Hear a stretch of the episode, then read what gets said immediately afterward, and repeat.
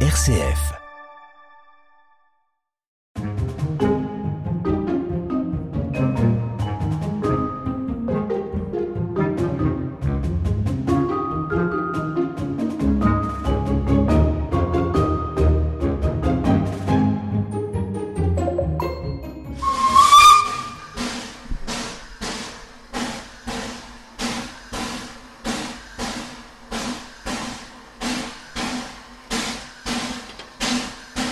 Et si euh, vous visitiez le département de l'Indre en train à vapeur, euh, c'est possible grâce au train du Babéry. Euh, Pour cela, direction Écueillé avec Jean-Claude Beaufils, chef d'exploitation. Écueillé, c'est dans le département de l'Indre. C'est une bourgade de 15 à 1800 habitants et qui a été traversée depuis la construction de la ligne de chemin de fer à voie métrique en 1902 par cette ligne reliant Salbris au Blanc. Et aujourd'hui, au départ d'Écueillé, le trajet est plus restreint. Alors aujourd'hui, bah, il nous reste, on a réussi, euh, après maintes et maintes euh, discussions, et à sauvegarder 38 km de ligne de Valençay à Argy. Et pour aller à Valençay euh, ou à Argy, il y, y a deux moyens différents, un autorail et un train à vapeur. Alors un autorail plus récent, son origine est sur la ligne du Blanc-Argent. Cet autorail, ils sont un autorail modernisé. Et puis un matériel, bien sûr, qui avait disparu, locomotive à vapeur, wagon d'époque, qu'on a pu trouver aux quatre coins de la France, voire même à l'étranger. Monter à bord d'un train à, à vapeur, c'est toujours euh, quelque chose, j'imagine. Un retour dans le temps en redécouvrant ce que pouvaient être les voyages au début du siècle. Et on va à quelle vitesse? Très lentement, maximum 30 km heure, et la moyenne se situe entre 15 et 20 km heure. C'est l'occasion de, de constater des, des paysages, du coup. Alors c'est une visite lente de certains paysages qui sont parfois intéressants, et puis aussi euh, une autre façon de prendre le temps. C'est de la plaine principalement. Ah là, sur euh, Valençay, on monte un petit peu, mais de l'autre côté, c'est de la plaine, effectivement. Il y a un endroit un petit peu euh, incontournable à voir quand on prend ce train à vapeur, l'endroit euh, le plus beau pour vous. Alors ça dépend euh, sur quel euh, plan on se retrouve. Euh, moi, je sais que personnellement, ce que j'aime, c'est un passage entre Pellevoisin et Argy, puisque la nature est comme elle était, les fermes sont restées dans l'état où elles étaient en 1900, c'est-à-dire à l'époque contemporaine du chemin de fer. Alors une fois à Argy ou à Valençay, il y a, il y a de quoi faire sur place en attendant le, le trajet retour. Par exemple, il y a le château de Valençay qu'on peut visiter. euh. Et il y a le château d'Argy, normalement aussi, qu'on peut visiter tous les mercredis. Pour pouvoir circuler euh, à bord euh, du train, l'équipe du train du Babéry, est-ce qu'elle doit entretenir les voies aussi? L'association du train du Babéry a la gestion et a de la ligne avec en charge les travaux d'entretien courant.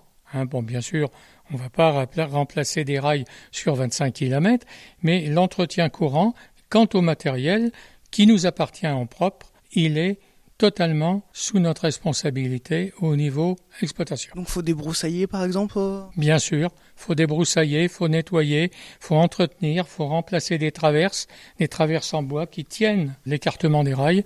Et bien sûr, elles ont une durée de vie d'ordre d'une quarantaine, cinquantaine d'années. Sachant que c'est important de dire, euh, l'association du train du Babéry, c'est donc une association. Vous êtes tous bénévoles, ou presque. Nous sommes tous bénévoles euh, jusqu'au jour d'aujourd'hui, oui.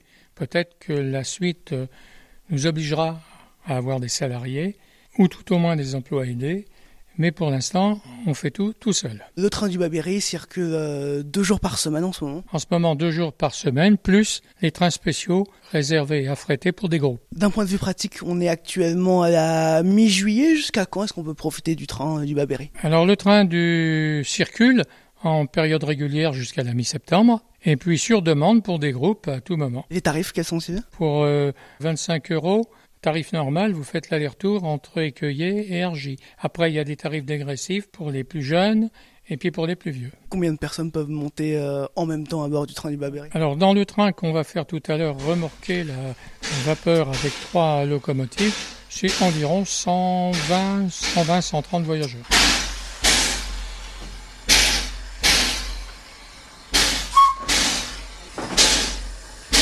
Les préparatifs sont en cours avant le départ du train à vapeur.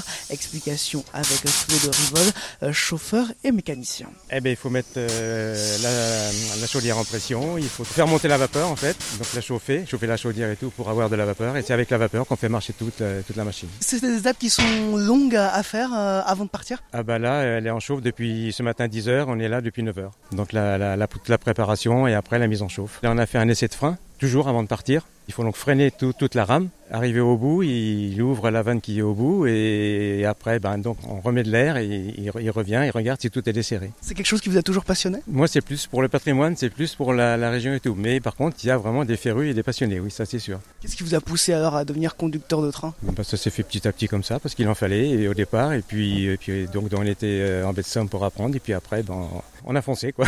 On est à quelques minutes du départ, euh, la machine est prête, tout est bon? Oui tout est prêt, là on est prêt à partir. Quand le chef de train va nous le donner le départ, on partira. Embarquement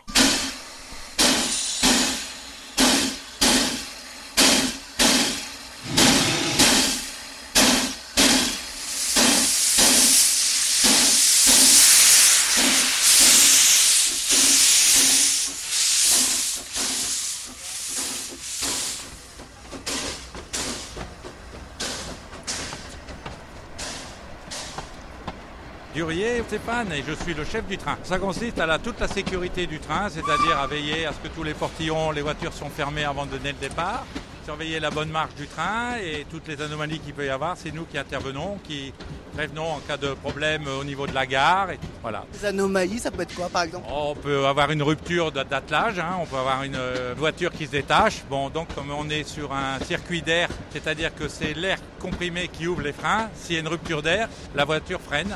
Donc voilà, c'est une anomalie. Donc on est obligé de faire un train en détresse, de faire rapatrier le train sur la gare. Ce sont des, des accidents qui doivent arriver rarement, j'imagine. Oh, c'est rare. On en a, moi, depuis trois ans, j'en ai pas connu. Vous assurez aussi qu'il n'y ait pas d'incendie en ce moment, ça pas de sécheresse? C'est aussi mon rôle sur le train. C'est pour ça que je suis dans la dernière voiture. D'abord, au cas d'une rupture, bon, il y aura toujours quelqu'un avec les passagers qui sont en détresse. Et surtout, on, on veille, on fait une veille feu. Et dans le train, on a les battes pour éteindre le feu si on voit un départ de feu, ce qui peut déjà arriver, surtout en période de sécheresse. Pour l'instant, on n'a rien brûlé, donc tout va bien. c'est un poste à haute responsabilité finalement. C'est une grande responsabilité sur le train, oui. Parce que là, bon, on est quatre, il y en a un en milieu de train. Il y a les deux qui conducteurs, enfin conducteur et chauffeur, mais eux, ils ne s'occupent que de leur machine. Et c'est donc moi en bout de train qui veille surtout. C'est une autre responsabilité, mais vous aimez bien faire pour autant Oh, il faut bien occuper sa retraite. non, non, mais comme on demande, est-ce que vous étiez à la SNCF? Non, jamais été à la SNCF. Mais bon, c'est la passion du petit train quand on est enfant, on joue au petit train et après, bon, il y a eu cette occasion de pouvoir aider l'association. Voilà, ça occupe les journées. Cette passion du petit train, elle s'en va jamais vraiment. Voilà, ouais. Puis bon, c'est vraiment intéressant, c'est très varié. Bon, il n'y a pas que de la petite balade le dimanche et le mercredi. Il y a aussi les mardis où il faut l'entretenir, il faut démonter le matériel, il faut l'entretenir parce que pour qu'il roule, les jours où ça roule, eh ben, il faut aussi entretenir. Il y a du, du travail d'entretien. Dans le trajet jusqu'à Argy, il y a des petits coins qui, qu'on vient de passer qui vous ont marqué en termes de paysage? Non, alors moi j'ai découvert la ligne voie métrique qu'on ne connaît pas tellement dans les systèmes de train. Et euh, ça permet d'avoir un, train qui serpente comme ça dans toute la campagne, qui ne va pas en ligne droite comme le TGV. Donc il contourne tous les petits obstacles et voilà, c'est intéressant, on découvre la campagne. Et on voit euh, les chevreuils, hein, n'est-ce pas les enfants là On les a vus traverser. Voilà, c'est la campagne, c'est super. Voir la magie dans les yeux des, des enfants, ça doit être. Euh... Nous, on est heureux de voir que les gens sont heureux. On l'entend euh, régulièrement pendant ce trajet. Le train siffle, c'est pour une raison bien précise. Alors oui, le train siffle parce que le train va, va traverser des chemins, des petites routes. Hein, et qui ne sont pas gardées, c'est-à-dire qu'elles sont protégées par une croix de Saint-André ou un stop, et donc c'est les voitures qui sont obligées de s'arrêter. Donc le train siffle pour s'annoncer, mais il ne s'arrête pas. Donc euh, les voitures doivent laisser passer le train. C'est comme ça. C'est la réglementation du, euh, du permis qu'on a dans notre permis de conduire, hein, de toute façon. Et sachez que si vous arrêtez même pas au stop du train, les gendarmes peuvent vous verbaliser. Donc là, on vient de siffler, on passe sur une intersection. Voilà, vous allez voir dans peu de temps, on va certainement voir un chemin. On vient d'entendre siffler, on va couper euh, une voie. Un chemin de terre pour euh, les, les, agriculteurs. Voilà, on le passe. Et là, on va bientôt arriver à Ogne. Alors, première fois ici à Train du Babéry pour vous Première fois. Pourquoi vous avez souhaité venir ici? Eh bien, écoutez, c'est une, c'est une attraction touristique. Hein. Mon papa travaille à la SNCF, donc euh, bah, c'est l'occasion de, rendre hommage et euh, de prendre plein de photos pour mon papa. Vous êtes originaire de, de, de euh, Pas du tout, non, on est originaire de Nancy et on habite dans le Finistère. Pour comment vous avez entendu parler de cette activité ici? Eh ben écoutez, on était déjà venus en vacances avec les parents il y a 20 ans, donc c'était un petit hommage aussi pour les, pour les parents. Voilà, donc on a souhaité refaire parce qu'on avait fait il y a 20 ans, quoi. Voilà, avec les enfants. Et alors vous, vous restez pas dans, dans le wagon, vous préférez vous mettre un petit peu dehors sur les plateformes, c'est plus agréable? Ah ben là, on a, on a un peu d'air, puisqu'il fait très chaud aujourd'hui. Et c'est plus agréable pour voir les, paysages aussi? Oui, oui, bien sûr. Prendre plein de photos. c'est important les photos Oui, oui, très important, oui. Qu'est-ce qui, qu'est-ce qui vous marque en termes de paysage ici? Eh ben, on voit donc des, arbres, la nature. J'espère voir quelques animaux quand même. Et puis bon, bah, les, cours d'eau, tout ça, c'est sympa. Des vacances nature alors c'est Voilà, des, vacances naturelles, oui. On aime beaucoup la nature. C'est bien, on se croirait dans les années 1900 et euh, avec le charbon, tout ça, c'est rigolo. Mais d'où? Euh, Nous venons euh, de région parisienne. Et alors pourquoi être venu ici au train du Babéry? Bah, Pour visiter la région dans un voyage insolite. Donc on n'est pas déçus. Alors c'est une bonne sortie à faire ici en, famille? Eh ben oui, c'est la sortie hebdomadaire, on va dire. Voilà, avec les trois petits. Il nous en manque un, un plus grand. C'est original finalement à faire ensemble. C'est original. Il faut leur faire faire des choses différentes. Vous avez déjà entendu parler un petit peu ce, ce type d'activité euh, Je crois que j'en avais déjà entendu parler, mais je ne l'avais jamais fait bien sûr. Et là j'ai vu une publicité la semaine dernière, j'ai dit c'est l'occasion. Allons-y, on y va bonne manière de commencer les vacances finalement. Tout à fait. Tout à fait. Vous recommanderiez à d'autres familles euh Tout à fait. Ça, c'est une sortie euh, sympathique en famille.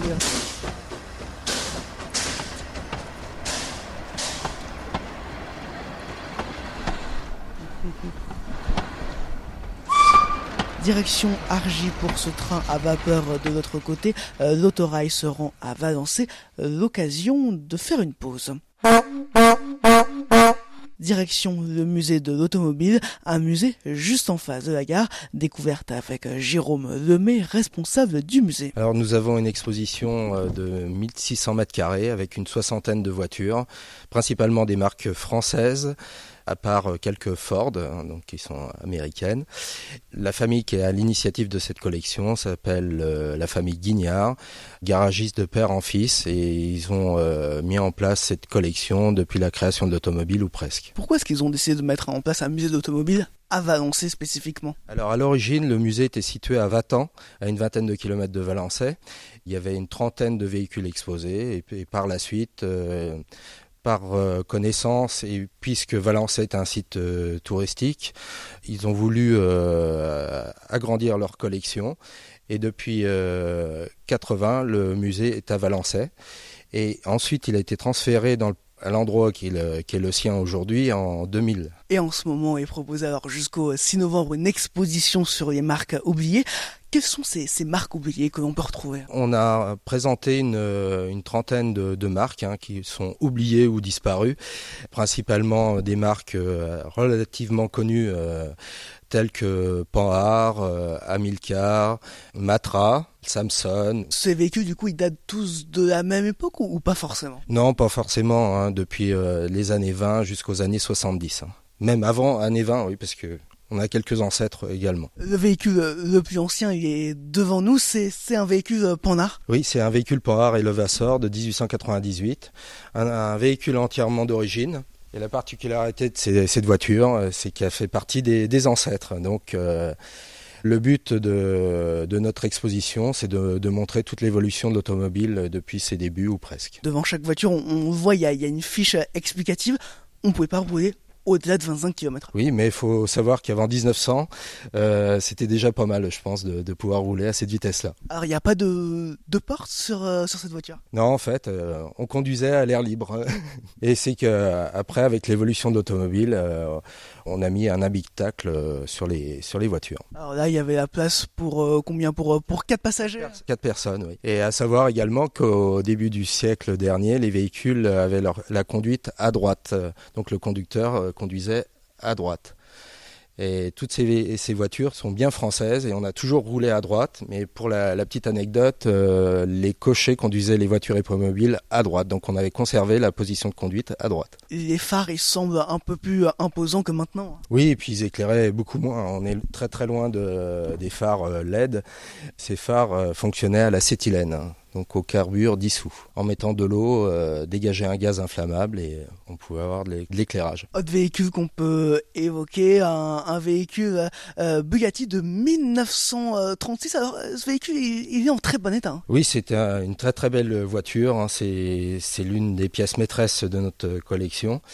Cette voiture euh, a été construite à 13 exemplaires et il en resterait que, que deux au monde. Et donc on en a un exemplaire, donc c'est plutôt super. Et c'est un véhicule qui est, euh, qui est tournant, on s'en sert de temps en temps. Bugatti, c'est une marque euh, prestigieuse, donc euh, ça plaît énormément à nos visiteurs. Là aussi, on, on, conduit encore à droite. Et oui, parce que là, en fait, pour la, la petite histoire, c'est qu'on a changé de position de conduite dans les années 20, mais tout dépendait des constructeurs. Et les marques de luxe avaient conservé la, la position de conduite à droite parce que ça faisait luxueux. Et alors le coffre, est-ce qu'on peut le voir? Bien sûr. C'est que c'est lourd. Il y avait très peu de place. Hein. Euh. Il, y a, il, y a, quand même un petit peu de place pour ranger quelque chose, on, on le voit. Une petite valise, quoi, pour partir en week-end. Alors depuis le début de cette interview, on parle des véhicules grand public euh, pour cette exposition, mais il y a aussi des voitures de pompiers. Oui, bien sûr, on a quatre véhicules de, de pompiers qui plaisent énormément, entre autres aux enfants. C'est quelque chose à avoir, mais le problème, c'est que ça prend beaucoup de place. Alors là, pour euh, la sirène des, des pompiers, elle, elle, fonctionne différemment d'aujourd'hui. Et eh oui, là, le klaxon fonctionne au pied, c'est-à-dire qu'on actionne le, le klaxon euh, à l'aide d'une pédale, quoi, sur le klaxon. Voilà, petite démonstration.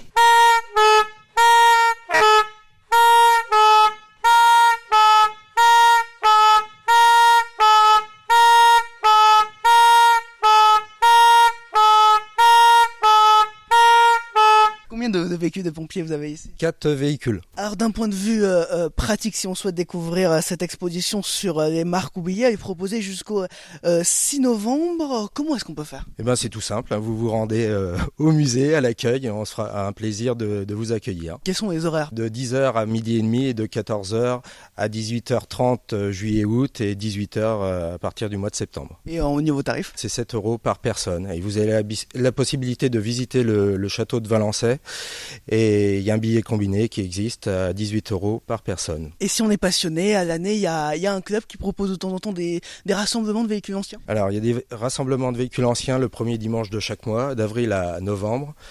Et en général, nous avons une trentaine, voire une quarantaine de véhicules sur le parking du musée. Donc rendez-vous début août pour euh, cette euh, prochaine... Exactement, donc entre 10h et midi et demi. Et vous avez la possibilité d'avoir un tarif réduit au musée euh, qui est de 4 euros par personne au lieu de 7. Impossible de quitter Valençay et ses environs sans déguster un fromage d'appellation d'origine protégée de Valençay.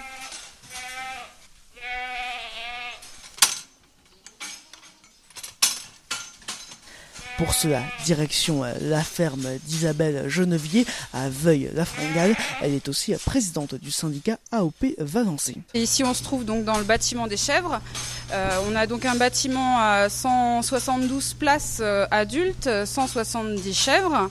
Et euh, on a aussi dans ce même bâtiment les chevrettes qui sont prévues pour le renouvellement.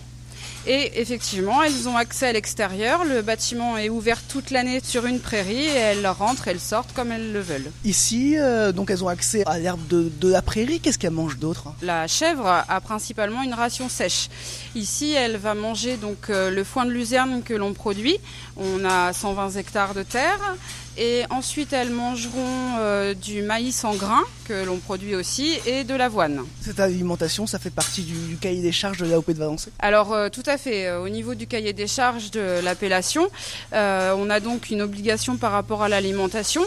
Tout d'abord, une alimentation sans OGM et issue de l'aire d'appellation du Valençay. Ici, donc, vous élevez les chèvres, mais après, Pour la production du, fromage, est-ce que vous le déléguez à un tiers ou est-ce que vous faites vous-même? La production du fromage est faite euh, sur place à la ferme et euh, effectivement j'ai du salariat pour euh, m'épauler dans tout ce travail de, transformation. Donc la transformation se fait dans, un petit espace à côté? Alors tout à fait, la, fromagerie, le laboratoire se trouve euh, à 10 mètres du bâtiment des chèvres. Et si on y allait voir? Eh bien on y va voir. Donc là on rentre dans la partie euh, production du fromage. Donc vous avez dans la première pièce le tank lait qui nous permet de stocker le lait en attente de fabrication. Au niveau du stockage du lait, donc on traite deux fois par jour, matin et soir. Une fois que nos deux traites sont dans le tank, on peut commencer la, fabrication du fromage. Combien de litres on peut stocker là? Alors donc là, nous avons une capacité à 700 litres, mais nous sommes en moyenne à 450 litres de lait par jour. Qui permet de produire combien de fromages à peu près? 200 fromages par jour en ce moment. C'est du travail, oui, oui, oui, mais euh, donc on est sur une production assez euh, petite, je vais dire, elle est déjà intéressante, mais euh, on est très content du volume que l'on produit et euh, on arrive aussi à aller euh, au bout de notre produit et à aussi euh, avoir du temps pour le faire bien. La prochaine étape, quelle est-elle? Alors la prochaine étape, donc ensuite la prochaine pièce, on va rentrer donc dans la salle de fabrication, là où les fromages vont être égouttés, salés et où on va pouvoir commencer l'affinage. Voilà. Donc on se trouve dans la salle de fabrication. Donc on peut voir sur nos tables d'égouttage donc les fromages qui ont été moulés ce matin. Donc là, euh, on voit du fromage frais qui est en train d'égoutter et euh, l'égouttage va durer 24 heures. Et donc là, à ce stade-là, on n'est euh, pas encore sur un fromage qui va porter l'appellation valençais. On est sur un fromage frais et seulement après 11 jours d'affinage sur la ferme, il pourra porter l'étiquette de l'appellation. C'est euh, le cahier des charges qui nous oblige à avoir ce minimum d'affinage pour pouvoir porter l'étiquette de l'appellation. Après les 11 jours, est-ce qu'il y a une étape encore pour, pour arriver à un fromage parfait? Alors déjà, bien avant ces 11 jours, il y a énormément d'étapes euh, pour arriver à notre fromage. Donc on va avoir, comme je vous ai expliqué, la traite, puis l'emprésurage, ce qui va nous permettre de faire cailler le lait pour obtenir donc le fromage blanc. Ensuite, ce, ce lait caillé, on va pouvoir le mouler. «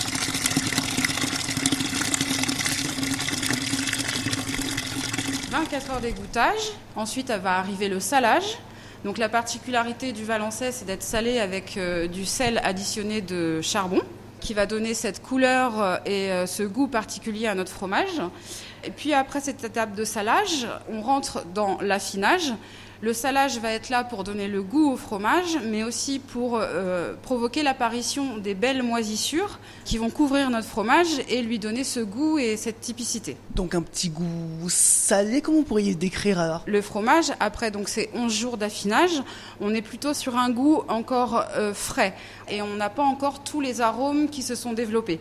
C'est justement à ce stade-là où les arômes commencent à se développer. Comme ça, le client qui préfère un fromage frais sait qu'à euh, 11 jours, il aura encore un peu de fraîcheur. Et plus il va s'affiner dans le temps, plus on aura les arômes qui vont se développer. Donc on va retrouver l'arôme entre guillemets chèvre.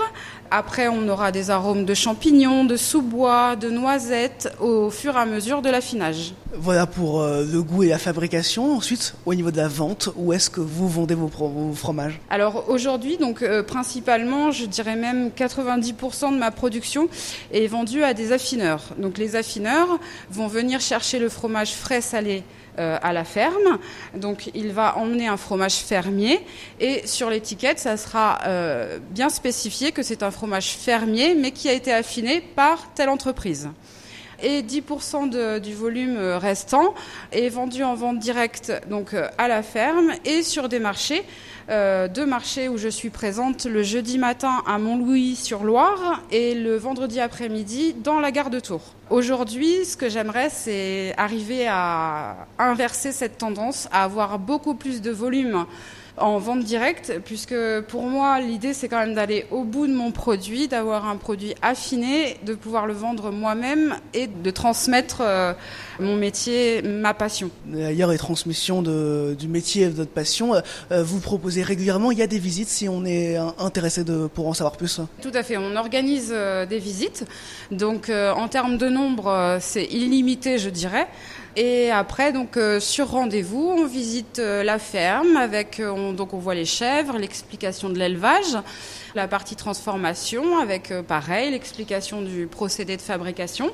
Et puis, si la visite s'est bien passée et si j'estime que tout le monde a été assez sage, on a même le droit de déguster un petit peu de fromage et peut-être accompagné d'un verre de vin de Valençay. si ça nous intéresse pour, pour cet été, comment est-ce qu'on peut s'inscrire à, à, ces visites? Alors tout simplement, il faut m'appeler au 06 87 74 59 18.